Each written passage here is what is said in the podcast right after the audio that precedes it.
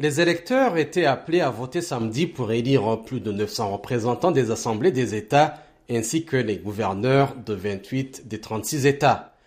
D'après les résultats dans 23 États, communiqués au compte-gouttes par la Commission électorale, le parti présidentiel APC Congrès des progressistes a remporté les postes de gouverneur dans 15 États, tandis que la principale formation d'opposition, Parti démocratique populaire, PDP, s'est imposée dans 7 États et le NNPP, un petit parti, dans un État.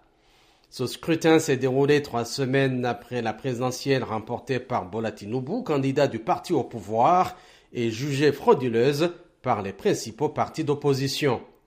Les gouverneurs sont très puissants au Nigeria.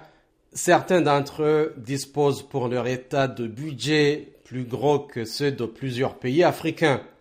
Observateur du scrutin, le Centre pour la démocratie et le développement CDD a noté dans certaines zones du pays une tendance au découragement à la suite de la présidentielle.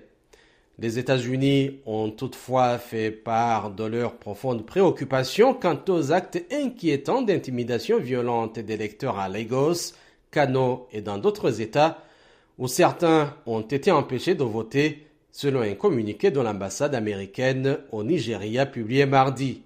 Le président sortant Muhammadu Buhari se retire en mai après deux mandats marqués par l'explosion de la pauvreté et de l'insécurité dans le pays.